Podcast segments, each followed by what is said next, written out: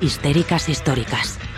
O resultado de todas as veces que nos dixeron que non.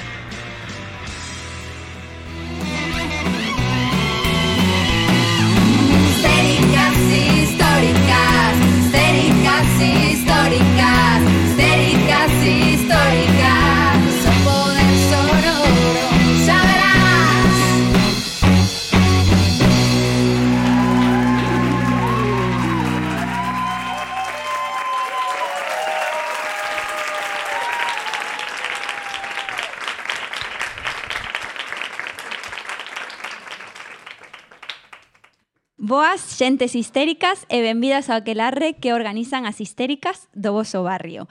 Eh, as que esteades mirando este vídeo en Youtube e vos pareza que este público xa o bichedes en antiguas edicións, é cousa da vosa imaginación. Non é que esteamos grabando este programa o mesmo día que gravamos a entrevista de Chis. Non. Estades imaginando isto, vale? Non se xa están observadores e observadoras, por favor, que iso amola. Eh, este é un programa maravilloso onde eh, tivemos a, pois e temos que estar moi agradecidas porque Animosa agasallounos cunhas axendas. Isto xa o dixen tamén na entrevista de Chis. Bueno, non importa.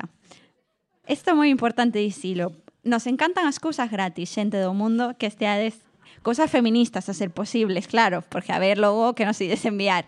Bueno, que non acabe iso no lume. me llevo cosas así bonitas como as de Animosa que, que, que traten pois de, de visibilizar o valor cultural o empoderamento das mulleres, pois neste caso na, na Galiza, que ademais o fagan tan, tan estupendo, tan bonitiño, pois nos encanta. Todas as persoas que estades hoxe no programa, aparte de ter o privilexio de escoitar este programón que preparamos hoxe, pois aparte vos levades unha axenda gratis, cortesía de Animosa. Moitísimas grazas por colaborar con A Morada e con, e con Histéricas Históricas. E, por se isto non fora suficiente, coa participación, coa trade inversa das persoas que, estiveche, que aquí no programa, tedes a participación nun sorteo para unhas entradas dobres, para tres entradas dobres, non me fagades multiplicar, eh? xa o facedes en casa. Tres entradas dobles Seis persoas son en total, vale? Seis persoas. Seis persoas que van a ir gratis ao cine, aos multicines norte, porque a partir do, dese, de, do 16 de decembro vou mirar a chuleta, porque xa, si ya estou liando con isto, imaginadevos. Eh, pois temos eh, entradas para ver a, o novo documental de Isabel Coixet, El techo amarillo. Eh, bueno, esta película, este documental que teño moitísimas ganas de ver, e que ademais vai haber eh, seis persoas afortunadas que van ver gratis, ou seja, que flipo, flipo co xeneroso que este programa. A mí non me pagar, a mí non me van pagar ese documental, me parece terrible. Eh, pero eh, eu vou pagar contenta porque este, este documental trata da testemunha de nove mulleres que presentaron unha denuncia contra un dos seus profesores da aula de teatro de Lleida por abusos sexuais ocurridos dende os anos 2001 e 2008 cando eran unhas adolescentes. Lamentablemente, o que tamén conta ese documental que foi demasiado tarde para, para esas denuncias, eh, por, polas súas circunstancias non puideron facelo eh, a tempo, digamos, para a xustiza e cando a denuncia chegou, pois o caso xa estaba prescrito e se arquivou. Pero para que isto non se olvide, pois existe este documental, El techo amarillo, que eu non podo eh, non podo evitar eh, pois pensar tamén no alumnado e no profesorado da ESAD e do seu segredo a voces. Estou con vos, rapazas, vos creo, vos creemos, non esquecemos, e aínda que a xustiza non sempre é xusta, agardemos que a memoria das feministas si o sexa e que, e que vos, sentade, vos sintades escoitadas e, e coidadas. Vos creemos, rapazas.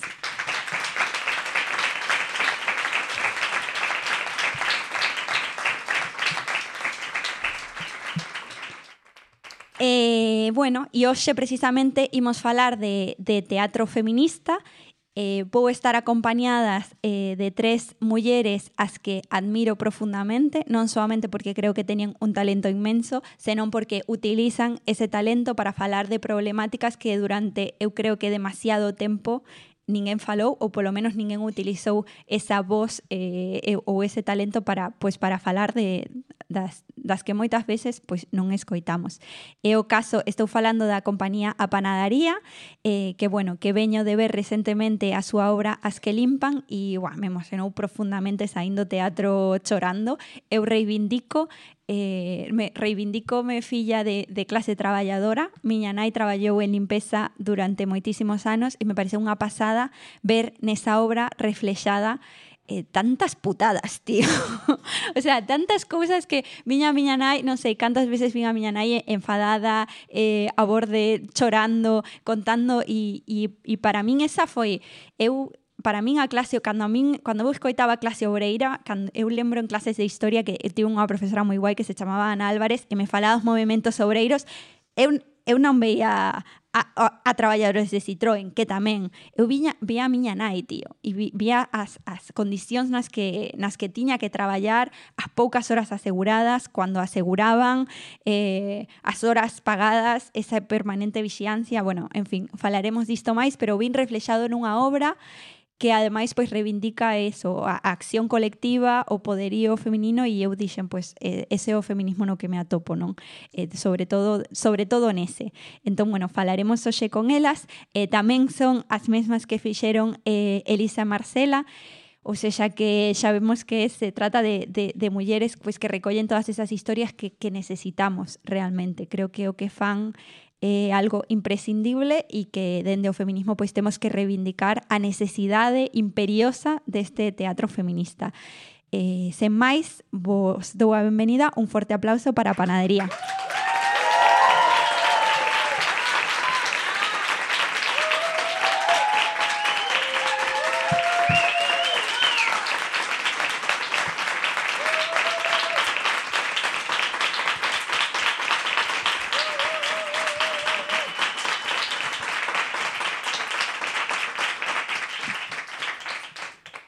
Bueno, Noelia, Aquí?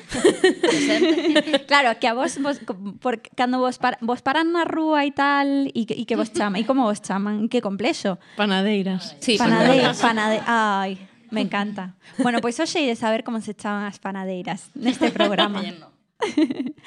Noelia, eh, contanos, cando comezachedes eh, este rumbo voso de pan, de, a, a, cando a, a fornear? A fornear. Esa palabra existe, primeira mm. pregunta. Enfornar, enfornar. Me creo acabo que sí, de creo inventar que sí. agora mesmo. Pois comezamos a fornear alá polo 2013. De feito, o ano que ven cumprimos 10 anos e, e estamos aí de, de aniversario. Eh, é comeza... como que a panadaría vai facer a primeira comunión. Algo. Sí. a festa esta de 15, non?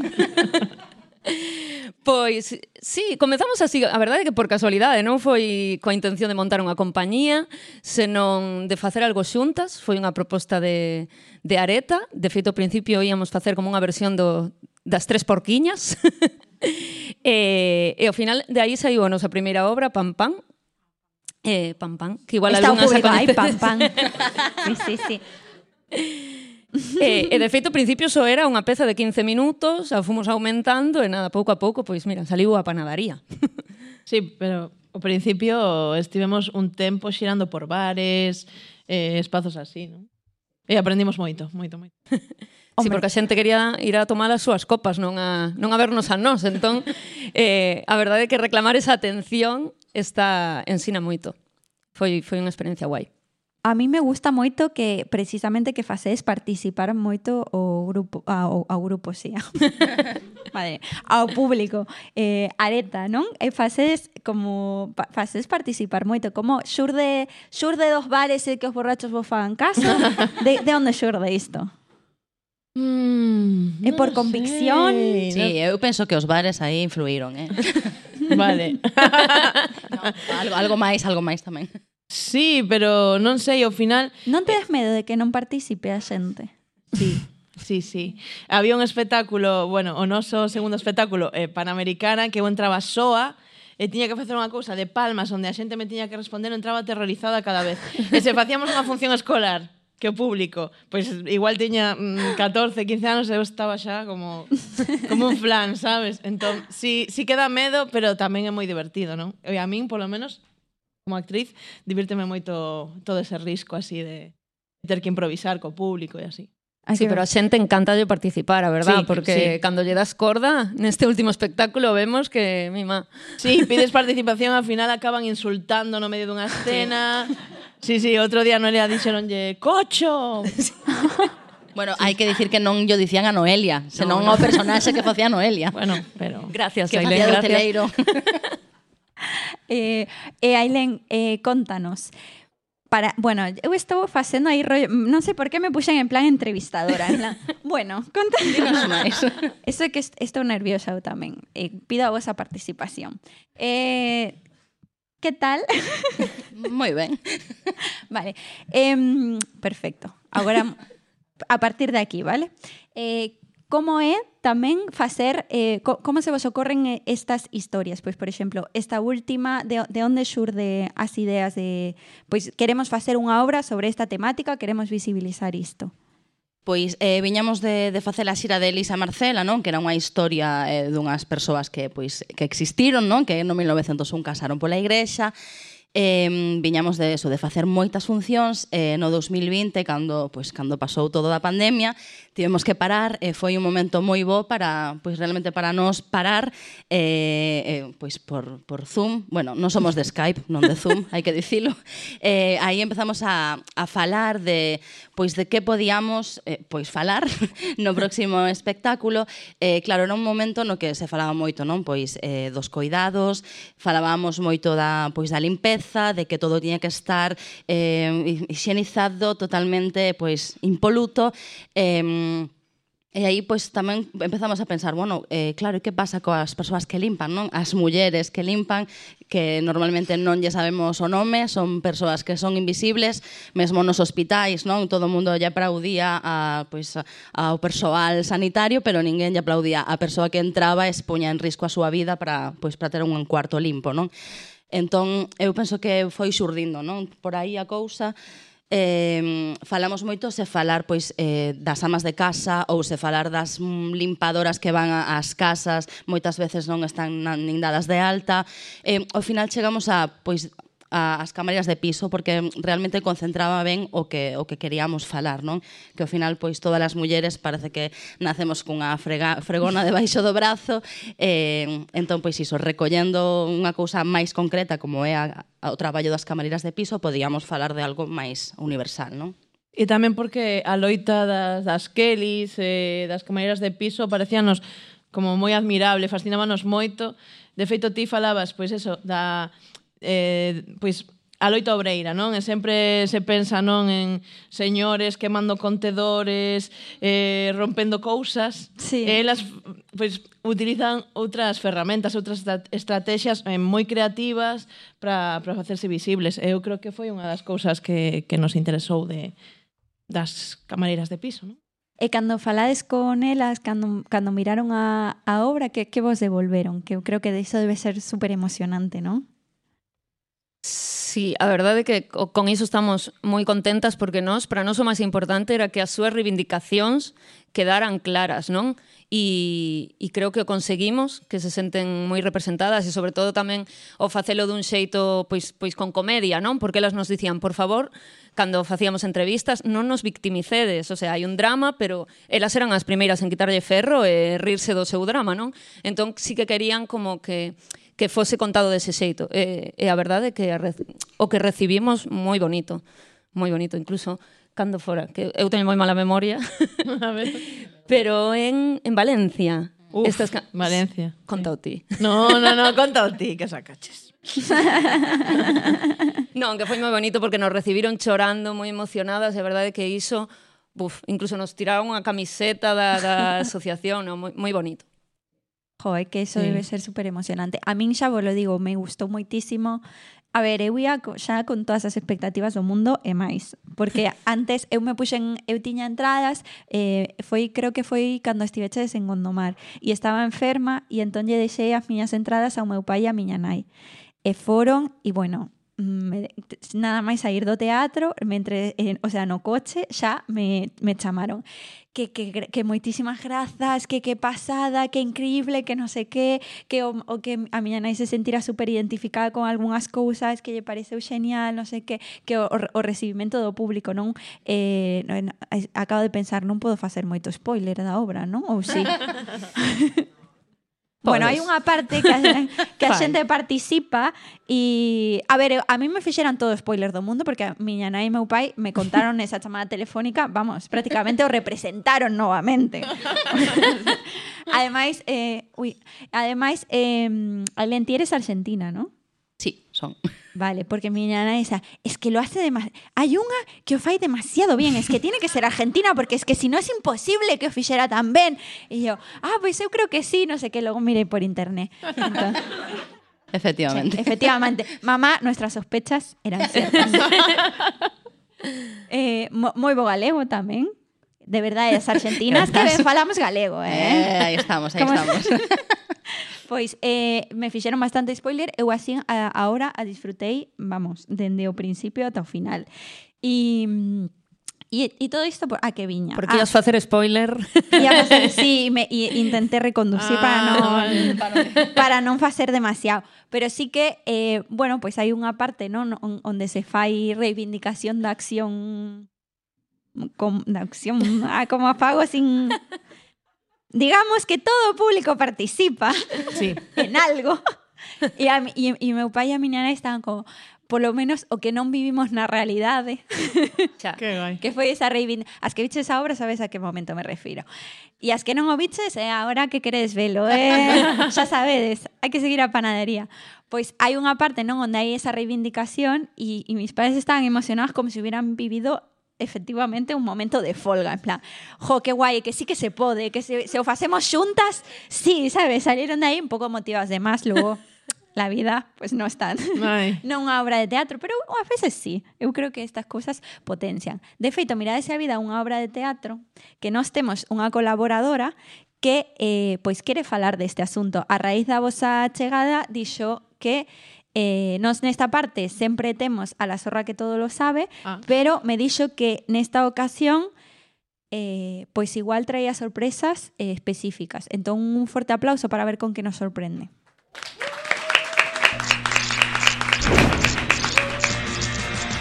La zorra que todo lo sabe. Un horóscopo cartesiano escéptico. No un mundo banalmente supersticioso.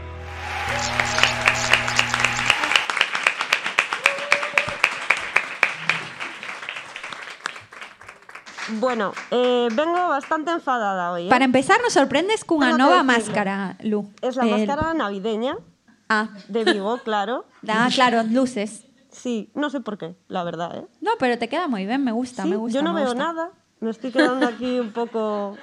Veo a los de este lado, los de ahí... Con tal de que os riáis vosotros, me llega, ¿eh? Ya está. Pues ya estaría. Ti pégate Bueno. ao micro y que eles se, se rían y ya estaría. Bueno, y ves total, enfadada, ves un, enfadada. un papelón me han hecho. eh, yo, claro, yo estoy acostumbrada pues a mi departamento de astrología, porque lo mío pues son las cartas. Pero hoy me han destinado a- al departamento de apoyo de empleadas del hogar y yo no sé, yo nunca he, he apoyado a, a nadie. en general, Bueno, entonces... Está claro, guay empezar por las empleadas del hogar. si hay que ver. empezar apoyando a alguien, ¿no? A ver si me ayudas a ver qué pasa. Yo te echo Vamos una a ver mano. qué pasa. Así que, por favor, primera consulta. Hola, soy Laura, soy Capricornio. Soy empleada de hogar en casa de Pepe. Pepe es mi jefe. El otro día me revisó el bolso para comprobar si me había llevado una olla de acero inoxidable de 30 litros. Es una olla de acero fundido de cobre 100%. Son de alta resistencia, no pican y son súper antiadherentes. No se arañan y se calientan en menos de 10 segundos. Se llaman Master Cup. Están en la teletienda. Bueno, eso, que, que me revisó el bolso y claro, yo no me llevé nada, siempre desconfiando. Hombre, Es que qué fuerte. así de primeras, la olla pinta bastante bien, ¿no? ¿Y eso? Es la teletienda, no dijeron. Para mí es la teletienda. A mí la olla, la verdad es que me está gustando. Pero bueno, vamos con lo que vamos. Eh, yo os tengo que decir que el otro día, porque yo soy colega de Pepe, ¿vale? El otro día estuve en su casa, pues tomándome un café con él por allí, ¿no? Y la verdad es que sí que lo vi un poquito desconfiado. Así que bueno, Pepe, desde aquí, por favor, basta ya, estás paranoico. No es que te roben la olla, es que se te está yendo la olla, Pepe, por favor. Y te digo una cosa, que yo lo he buscado en Google y tampoco es tan cara la olla. De hecho, he pensado en regalártela a ti para ahora que viene el invierno y tal, pues hacernos unas castañitas. ¿Regalo de. Navidad? Yo la tengo por aquí. Aquí está. Ahí está. Así que nada, ahora ya la custodias tú, ¿vale? Jo, muchas gracias, qué ilusión. Ya Pero tía, pone propiedad de Pepe. es- Esta es la de Pepe. Esto nada, esto es la etiqueta que se quedó aquí. nada. Este Pepe está en todo, ¿eh? De verdad, es que me hace quedar mal siempre. Yo no sé cómo se las arregla. Antiadherente, ¿no? Está bastante bien, ¿verdad? Está estupendo. Esta es la del tomate, que no se le pega, el de la teletienda, ¿sabes? Que no se te pega nada. Bueno, siguiente consulta, por favor. ¿Estás ahí? No. ¿No? ¿Eso qué es? ¿Eso qué es? Sí es, tía. ¿Eso es una consulta? Hola, soy mía. Blancanieves. Llamo al teléfono de consulta porque soy la empleada de hogar de los siete nanitos y es un tema médico. Tengo un dolor de espalda terrible. A ver si me puede dar alguna solución. Gracias. Hombre, a ver, bueno. a ver, claro, lo de trabajar para siete nanitos yo lo veo un problema, sí. Porque además es que tienen todo pequeño, ¿no? Pero ensucian sofa- igual, eso es así. Los sofacitos, las camas, hombre, es que normal que le dé el lumbago, ¿no? Claro, tienes que estar allí, claro. Yo no sé qué pensar. A ver, yo, es verdad, yo tengo un problema. Yo soy un poco egocéntrica, ¿no? A mí me gusta sentirme especial, tengo, os lo confieso aquí. Pero claro, sentirte especial en el régimen laboral, No, sí, no es el yo lugar. creo que no, no, no es lo que queremos, ¿no? Así, ¿vosotros qué pensáis? Que además, encima, siendo siete jefes, ese contrato es en negro, pero fijo, vamos. Yo, esto es un poco raro, pero bueno, mm, necesito un poco más de datos. Blancanieves, ¿sigues por ahí? ¿Puede ser? Es Estoy ella, fuera ahora hablando. Eh, eh, Eh, sí. ¿Estás hablando por teléfono en este trabajo? Sí, Bueno, un momentito. estaba- ¡Despedida! A ver, ¿Qué ha pasado? la despidieron, ¿no? ¿Qué opináis vosotros? ¿La despidieron? Bueno, pues yo creo que mi desconocimiento, ¿eh? como apoyo técnico de empleada del hogar, yo creo que solucionado, porque ahora como tienen derecho a paro, desde hace dos meses, desde septiembre ¿no? de este año, pues mira, el lum- el lumbago por unos meses ya lo tiene solucionado. Yo me imagino que cuando vuelva a tener un problema volverá a llamar y yo con suerte ya no estoy en este departamento, así que a mí, a mí yo me deshago el problema. Ay, Pris, es que me encanta solucionarle la, la vida a la gente, ¿eh? Si se te da bien, francamente. ¿Verdad? verdad? Bueno, menos en este caso que has dicho que la despidan, pero bueno, en el... Bueno, pero vamos a ver. Gafes del oficio. Mira, te digo una cosa. Es que yo prefiero estar en el paro, porque lo mío son las cartas. Lo mío es vocacional. Bueno, pues en el próximo programa ya veremos si te podemos devolver tu sección. Un fuerte aplauso para eso. Ya veremos si vuelvo. Histéricas históricas. Non sofremos a nosa loucura. Simplemente a desfrutamos. Bueno, yo me he guardado la olla, por si acaso, si cuela, cuela. Ella podemos seguir. Eh, como si esto no hubiera pasado, que es lo que hago yo. O sea, yo, o único que pasa é que eu me paso rapidamente do castelán ao galego, do galego ao castelán, logo me, hablo un, me hago un lío e hablo máis castrapa un do que xa falo. Entón, vos axudadme neste sentido. Xa, sei que estáis armónico. acostumadas. Efectivamente. Como de Feijó. Eh, bueno, vos estáis bastante acostumadas nas vosas obras ou só, bueno, en es- nesta última obra a romper esa, esa terceira parede, ¿no? Porque vos ides como intercambiando as persoaxes. Como é, como se vos ocorreu isto? De onde de onde ven? Que lío, tías. Sí, son ganas de complicarnos a vida. Sí, sí, ¿no? Eh, Eso tamén. Pe- eh, A ver, a idea realmente foi porque sí que creen nos costaba eh, queríamos crear como un certo distanciamento, non, da da situación, non non non que se identificasen pois coa personaxe de dicir, "Ai, que pena Carmen", non, o que lle está pasando, sino que é un problema estructural que que lle pode pas, que nos que nos pasa a todas, non, polo feito de ser mulleres. Entón, e que lles pasa concretamente pois ás mulleres que traballan na limpeza. Entón, por iso non, non las pasamos pois como se fora unha pelota dun lado para outro, porque pois tamén te podería caer a ti, non? E lle podería caer a ela e, e nos queríamos crear pois este distanciamento de que, de, de que é un problema pois estrutural. Bueno, e tratades na obra aparte de, bueno, aparte da problemática específica das Kellys e as súas reivindicacións e demais, tratades outros moitos temas, entre os cales traballades tamén o problema do acoso. Do acoso no... Sí, eh, nos eh, eh, estivéramos o inicio do, do proceso de documentación, lemos un libro que se chama Las que limpian os hoteles, que que, bueno, pois fai moitas entrevistas a, a camareiras de piso de, de moitos lugares. Eh, chamabas, chamaban, chamounos a atención, perdón, que non se falaba, bueno, o entrevistador o entrevistador non preguntaba en ningún momento por esa posibilidade, pero no momento no que nos comezamos a facer entrevistas a camareiras de piso e comezamos a preguntar por este tema, se existía acoso sexual no seu traballo, pois comezaron a aparecer cousas. Eh, nos pensábamos que ia ser máis como os clientes pero parece ser que non, que moitas veces son os xefes ou os propios compañeiros de, de mantemento ou tal, e sí que aparecen al, algúns momentos algunhas algúns pequenos episodios, non? É certo que había unha escena un pouco máis grande cando estábamos ensaiando, pero bueno, por decisiones tivo que desaparecer. Pero bueno, cando fagamos a versión extendida, pois... Ah, pois pues sí. Quero entradas para iso. sí. Me sí. apunto. Eh, ¿Y vos como actrices? ¿Qué? ¿Qué? ¿Cómo, cómo, ves, ¿Cómo ves este asunto? Porque, bueno, yo acabo de ver este fin de semana, ¿fue? No, porque, ¿sabes? Con, con rollos festivos no entiendo dónde empiezan los fines de semana y dónde acaban, los martes, los jueves, en qué día vivo. Pero bueno, me estoy viendo estos días, tienen ahí un resfriado un poco heavy, entonces aproveité para, para ver una serie que se llama... Ai, autodefensa. E hai un capítulo concreto no que falan eh, que, a, a ver, eu non acabei en, a mí a serie non sei se me gustou ou non. Em, Canón, hai moita polémica. eu non a ente, había cousas que non entendía. O sea, eu me quedei coa sensación de non me drogo lo suficiente para entender esa, esa peli, esa, esa serie. No, decía, no entiendo qué está pasando en esta serie. Pero comenté con otra gente y, y otra gente sí, o sea, me dijo, no, pero si esto es real. Y yo, Vale.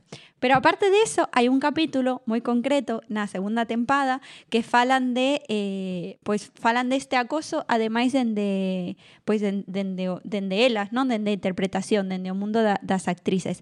E me pareceu tan tan interesante, me pareceu que algo que temos que falar tantísimo en todos os en, en todos porque eu dou obradoiros en en, en institutos. E as rapazas dos institutos me falan de, dos seus profes e me falan de, bueno, de determinadas situacións que eu digo, efectiva, é que isto que nos parece normal no instituto ou determinados, eu que sei, eh, comentarios que se dan, os, eh, digo, isto nun espazo de traballo é acoso, entón no instituto tamén o é. Pero logo digo, é que efectivamente logo nos espazos de traballo tamén estamos acostumadas a un montón, pero claro, no caso das actrices, me imagino que aínda peor, porque porque bueno, porque se entende que o contacto físico ten que haber e porque sempre está este rollo de, bueno, para ser boa actriz mm, tes que sacrificarte e, no, e, e xogan moito na, na serie este, neste capítulo que vos dicía, falan de bueno, porque ti, porque ao final a moral burguesa, al final el sexo pues es una representación más de cualquier otra cosa, o sea, para mí es lo mismo grabarte cagando que grabarte eh, follando, entonces es lo mismo y, de, y se le empieza a acercar y a tocarle la perna y es bueno, todo lo creepy del mundo, de Ujú. verdad tienes que ver ese capítulo. Entón, vos eh, que, que tes unha compañía só de tías, Eh, como vivides, como vivides eso, como vivichedes, como crees que que consello crees que lle podes dar ás actrices, non sei. Sei que vos estou metendo nun marrón, pero creo que No, pero é que ter é unha algo que hai que falar. ter unha compañía de tías é autodefensa.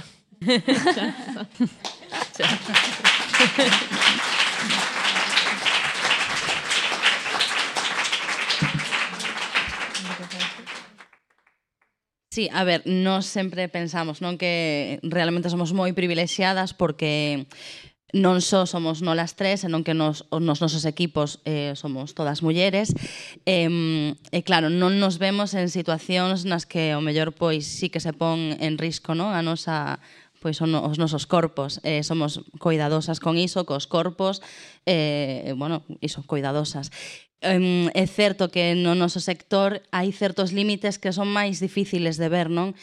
Eh, pero claro, eu entendo que no momento no que hai unha molestia, unha incomodidade, pois xa hai que falar sobre iso, non? E, e sobre todo é unha cuestión de romper silencios que levan demasiados anos pois tapados, eh, está acontecendo en moitas pois en moitas áreas eh, que as mulleres pois empecemos a falar e eh, que se nos escoite, non? E somos tan invisibles, fomos tan invisibles que é o novo momento de que se nos escoite e pois romper eses silencios e atopar tamén pois eh, persoas que nos pois que apoien eh, eu non sei moito máis porque a verdade é que é un tema que me parece uh -huh. super delicado como facelo pero, pero sí que, que... Ah, perdón. Sí, perdón que sí que é verdade que, que sí que deixamos de, de ter estas experiencias, eu polo menos cando, cando entramos na panadaría, porque sí que é verdade que no ámbito da escola ou noutras pois, eh, pois con outros directores e demais, pois sí que se daban estas este tipo de, de, de acosos que son moi sutiles,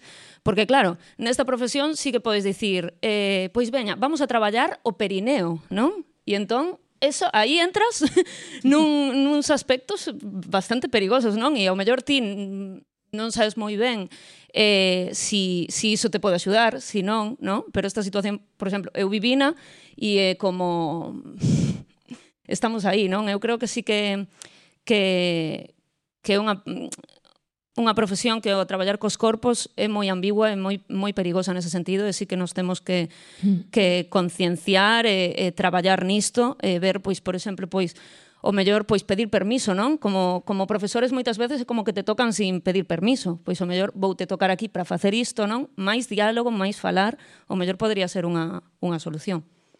Sí, eh, eh, eu tamén tiven experiencias xirando con outras compañías nos propios teatros onde íamos de cada vez. Por exemplo, había un espectáculo no que eu prácticamente me, queda, me, perdón, me quedaba espida entre, bueno, pois, entre bambalinas, non?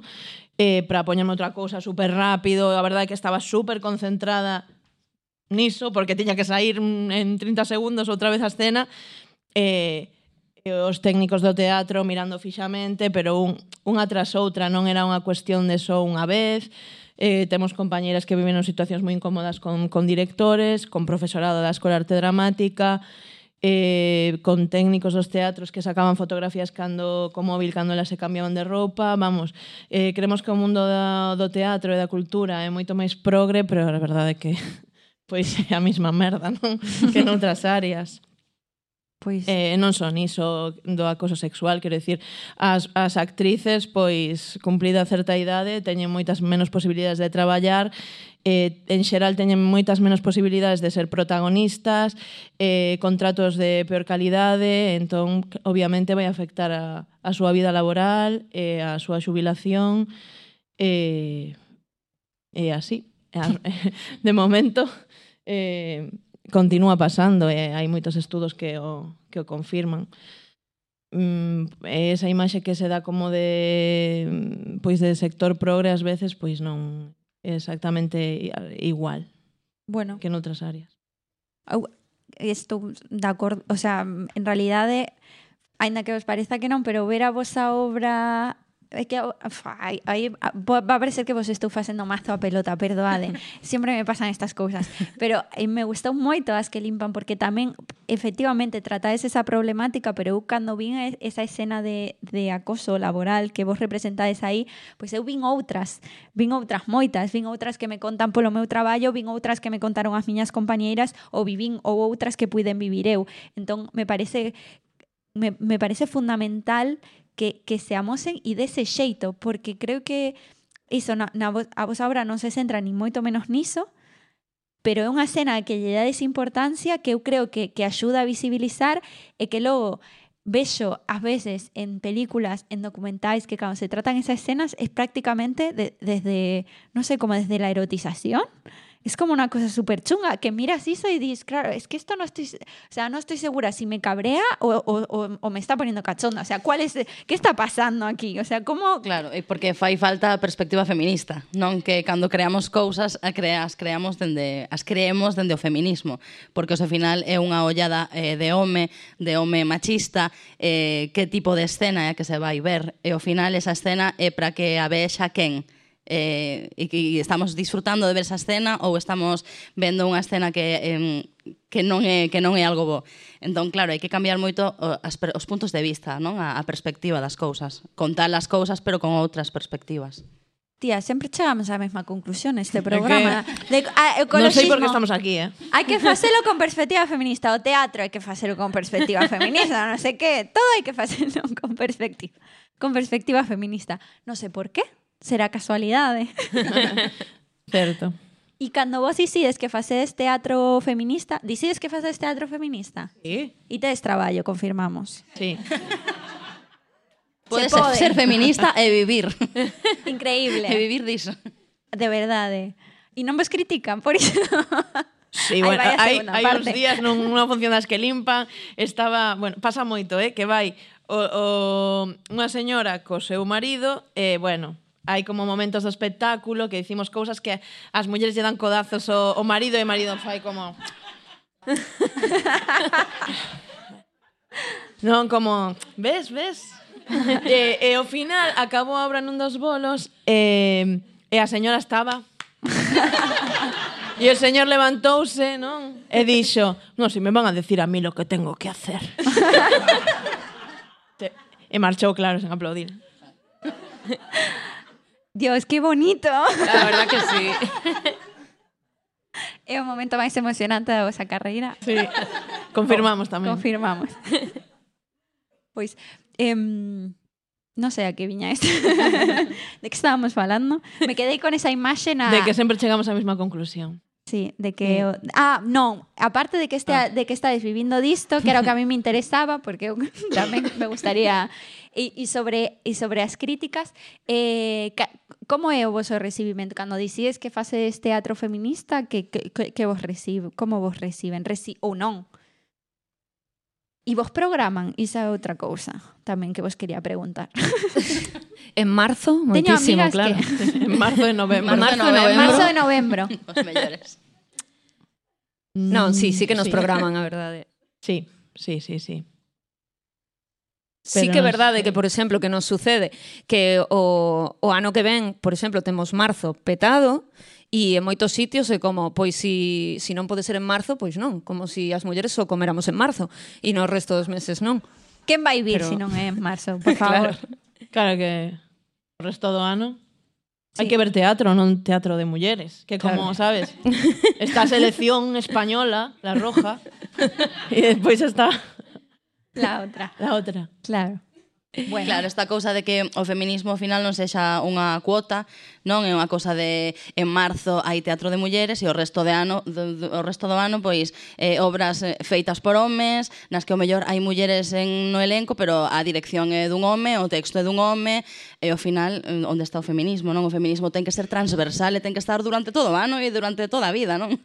Entón, estamos nun punto no que sí que se fala moito de feminismo, a palabra feminismo xa non está tan demonizada como mellor hai uns anos, pero estamos un pouco no, nese punto das, das cotas de iso, en marzo que está todo cheo de, de opcións de, de, de cousas que fan as mulleres, cousas sí. de mulleres, e eh, o resto do ano, que pasa, non? Está vendo moita produción teatral e audiovisual na que parece que están facendo checks, check feminista, check LGTBIQ.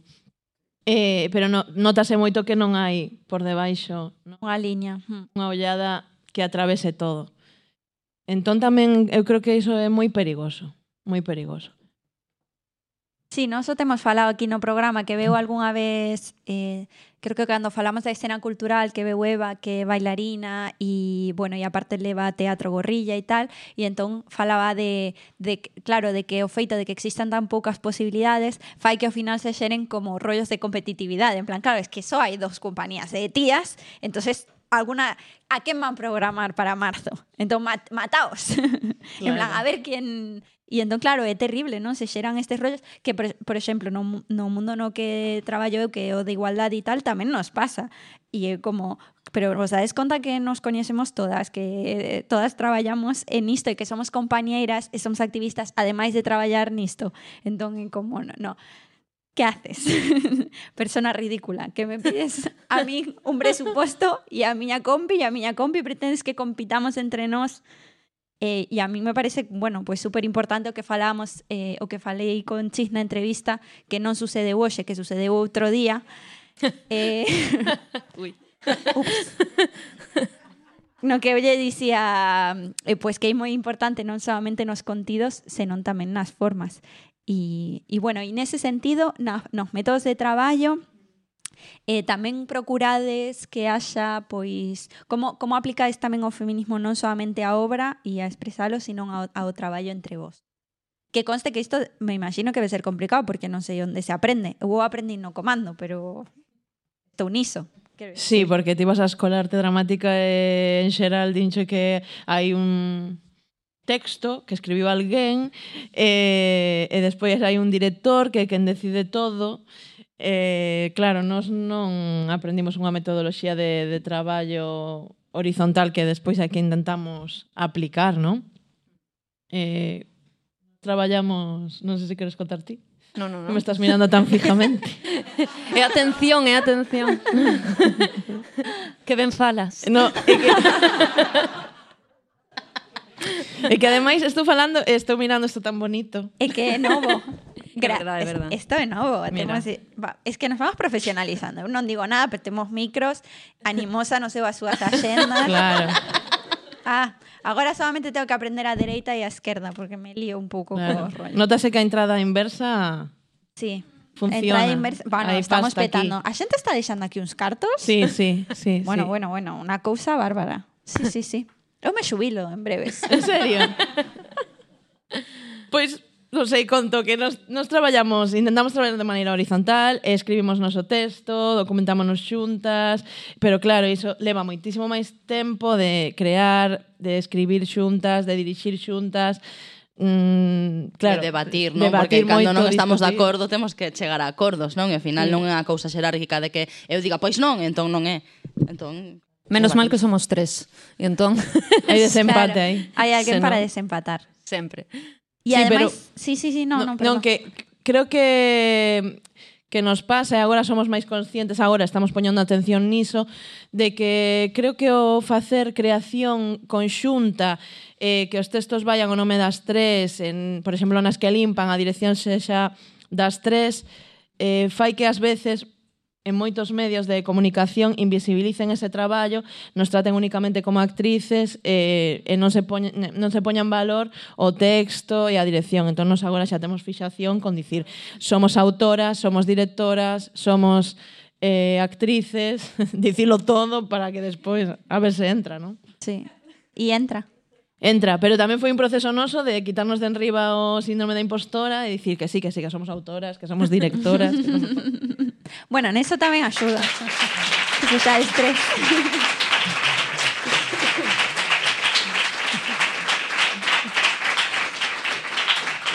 Eso, so de, nis, niso me imagino que tamén axuda que sexa de estrés aí para, para os días de baixona, pois pues, o mellor hai algunha que tira máis. Eh, e ademais sodes de tres eh, aparte de, de tres familias distintas, cada unha co seu rollo, me imagino. No, e Totalmente.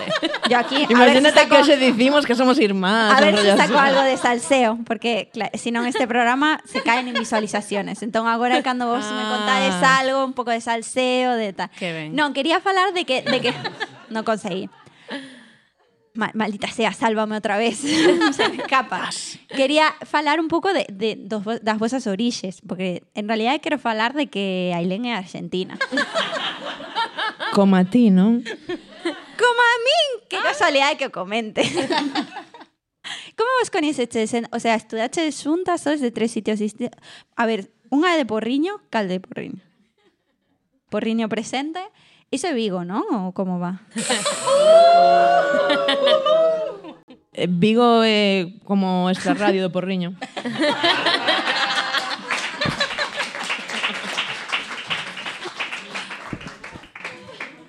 E eh, Ailén, de onde eres? Eu son de Buenos Aires. Precioso sitio. Precioso lugar. Nace xente aí maravillosa. Vos rega- le dan premios e todo. E Noelia, ti onde eres? Eu son de Mos. Nacín en Suiza, pero nada, vimos 4 anos xa pa, pa ah, Mos. Vale, vale. Ao ladiño do Porriño tamén. é que eu tiña aí posto na chuleta que eras de Suiza e yo, cale de Porriño, o sea, Porriño, Suiza, non entendo cuál es sospeché... Eh, é que sospe... Porriño un cruce de camiños, entón entre Suiza e Argentina coincidía... claro, entendo. E, e como foi que os atopaches, como vos coñeceches? Un pouco de salseo para rematar o programa, porque tampouco nos puxemos super serias. Fue un flechazo. Foi un Total. flechazo total. A ver, Areta eu, a verdad que ese non ten moito... Estudamos na mesma clase, o sea que foi aí, No forzadamente. instituto? Non, no, na Ah, Escola na- de Arte na Dramática. escola, vale, vale. E logo Espera, sí que- porque fomos á mesma guardería, pero non nos lembramos de cruzar. Ves, ese era o salseo que quería. Guardería Piscos, Porriño. Ah. Sí, sí. Xa non existe. Xa non existe. E logo xa, cando estábamos nos rematando, xa para chegar a esa caída laboral de cando rematas a escola, entrou a Ailén e nos vimos, compartimos, a ver, compartimos un, un proxecto xuntas, eh, que, que foi, bueno, que foi eh, que fixemos na MIT e demais, unha lectura dramatizada e aí pois foi cando un pouco surdiu surdiu este este, este salseo que te estamos aquí contando. O sea, Pero non ten, esta unión. non moita esta unión. a ver, eu atopei en internet, en internet A ver, atopas de todo. pero- ¿A dónde fixeches querías no chegar? de Non te reggaetón. fíe. No sé qué de reggaetón. Reggaetón. Ah. Bueno, ¿Qué sí. pasa aquí? Bueno, sí, bueno. Vale, y desde culturetas, pero... No a menos gusta perrear, Pero eh? as culturetas les gusta pensar dende a cadeira, moitísimo. Sí somos. Sí somos. Y que... Bueno, eso foi un proxecto que fixemos a Ile máis eu, eh, eh, que era un proxecto de, de reggaetón eh, e tamén que estudábamos as orixes tanto do reggaetón como dos bailes asociados ao reggaetón e entón facíamos unha, unha especie de conferencia, concerto sobre isto, non? Chamábase Barba Inguinal. Buscaremos. Me encanta. Eh, porque vos estáis, todas as vosas obras son así como moi vinculadas coa música, non? Tamén. Culpa da Ilan. Sí, porque nos somos un lastre para ela. Que se lle vai facer. Sí, eu son música tamén, ademais de actriz. Eh, o verdade, a verdade que dende o comezo eh, empezamos a crear e a música foi unha das, non? dos piares da, da nosa creación. Eh, como elas non eran músicas, Agora xa, sí, xa son músicas. Sí, home, sí. Jaja. eh, ao final... fomos, fomos tamén como destilando, non? Como non tocaban instrumentos. Tampouco agora. Tampouco agora. Por iso somos músicas. Comezamos a facer pois música vocal e ao final tamén iso convertiuse nun, nunha, pois, nun selo, non? Da, da panadaría cocal. Pois mira, as veces dos defectos, entre comillado, fase as virtudes. Sí. No, é que soy flipante. eh. Durante a obra todo, toda a cantidade de ruidos e de cousas... Ruidos, sí. Ruidos. Ruidos. ruidos. Ruidos? Todos esos ruidos. no, todos... Bueno, ay, chicas, non me ponía A después. dos Qué ruidos son eu, non ¿Sabes pasa nada. Non dixemos, ela dixo que ia vir aquí a dicirnos piropos e tal. Claro, pero xa vi, como vi, vi que sobrabais, pues dije, venga, pues ruidos. No, todos, os- bueno, de feito, para que vexades que non son ruidos, que vos parece se lles cantades eh, un pouquiño e ao público nos despedimos con iso. Antes, hai algo que non vos teña preguntado, que nos queráis contar, proxectos futuros, cousas as que teñamos que estar eh, atentas, eh, non sei, calquera cousa que nos queráis contar. Senón aquí podes meter, por exemplo, se me ocurre o rollo de, das redes, aquí cabe, cae moi ben. En plan, seguídenos en... Das redes. Sí, Digo, tipo, no sé. Eh, tirar unha NASA. si, sí, xusto esa. non sei, para quen lle interese, nos... Bueno, ou calquera outra cousa, Conto unha cousa que nos tivemos un espectáculo anterior ás que limpan que se chamaba Elisa Marcela, que se chama Elisa Marcela, e que tivo bastante éxito, xirou moito, cantos anos, cinco anos de xira, non? O, sí. sí. E, bueno, tomamos a decisión de darlle unha despedida a estas mulleres. Entón, en xuño do 2023, facemos un, imos facer unha xira de despedida de Elisa Marcela. Entón, para que os saibades aquí, en primicia. Hai que ir. Hai que ir. e que hai alguén que berrou en donde, en donde? Sí, sí, sí, sí. ¿Dónde? Donde en el Coliseo da Coruña, non. bueno, en Madrid no, Arena. Imos estar en, en na Coruña, en Pontevedra, en Vigo, el despois vai haber, e que non quero adiantar moito, vai haber algunha función en espazos singulares e que para nós son especiais. E xa está, non dicimos nada máis. Oh. Porque Elisa Marcela viviron o seu amor gran parte del no rural e para non ser importante pois levar algunha das funcións a lugares pois do rural. Que guai.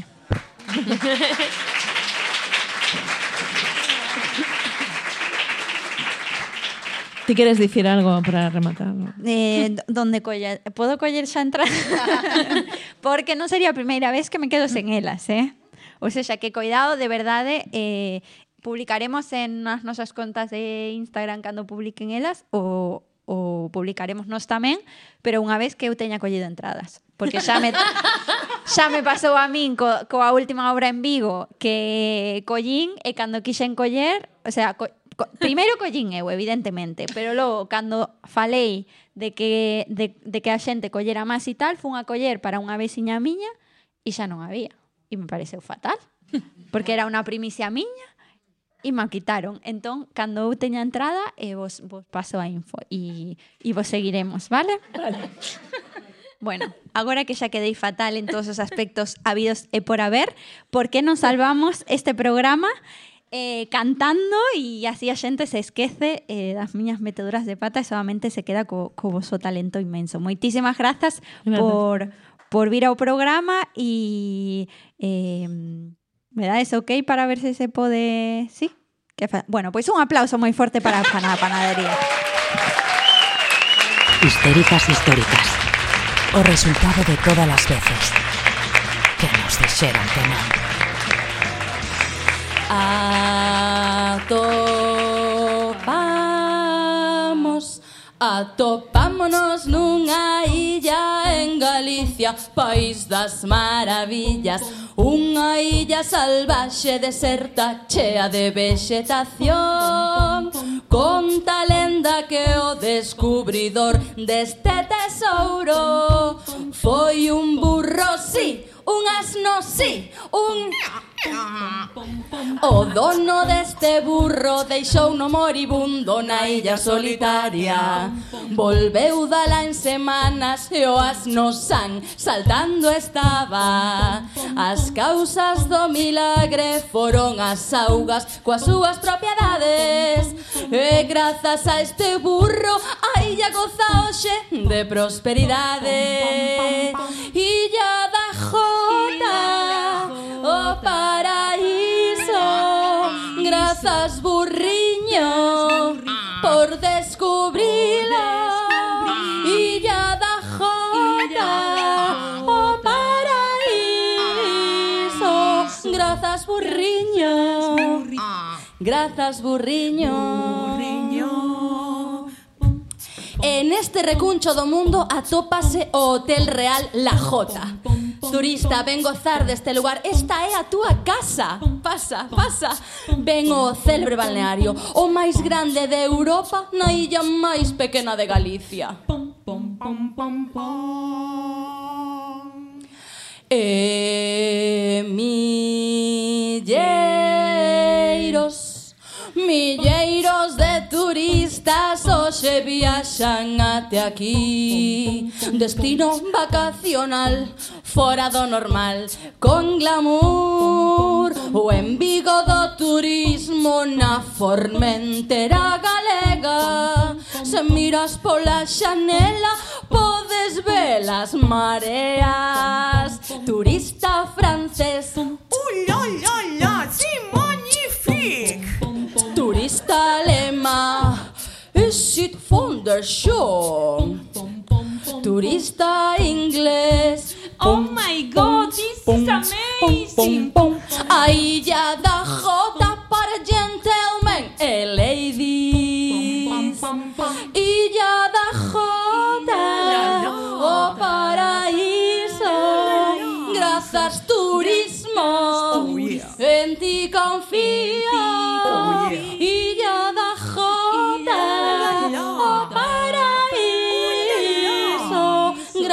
turismo. Oh, yeah. Grazas turismo. turismo.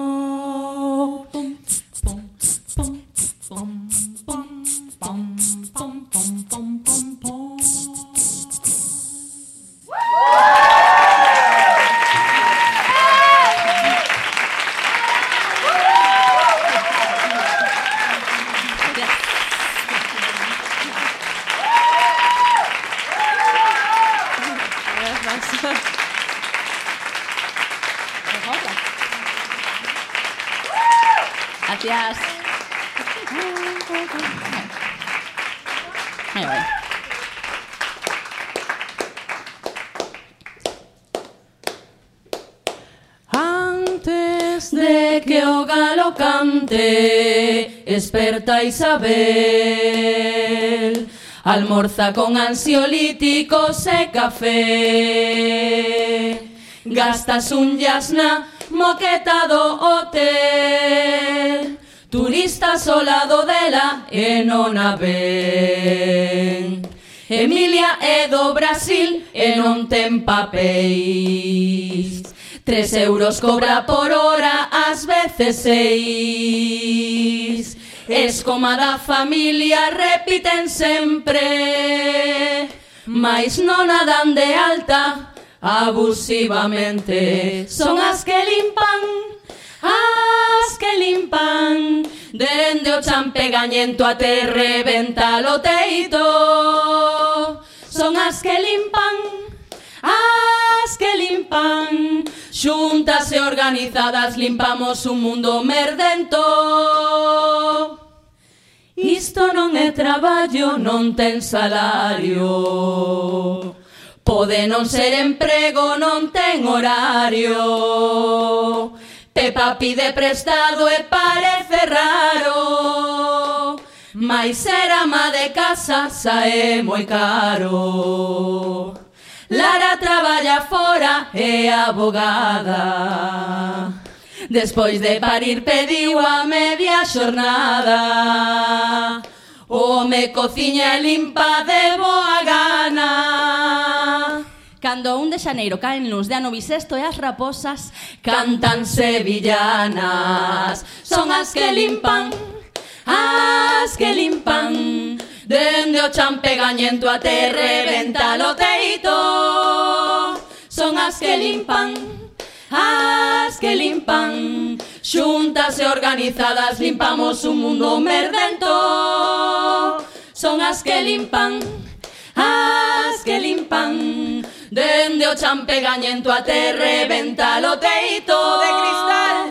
Son as que limpan, as que limpan. Xuntas e organizadas limpamos un mundo merdento. Son as que limpan, as que limpan, dende o champegañento até reventa o teito de cristal. Son as que limpan, as que limpan, Xuntas e organizadas limpamos un mundo merdento Limpamos un mundo merdento Limpamos un mundo merdento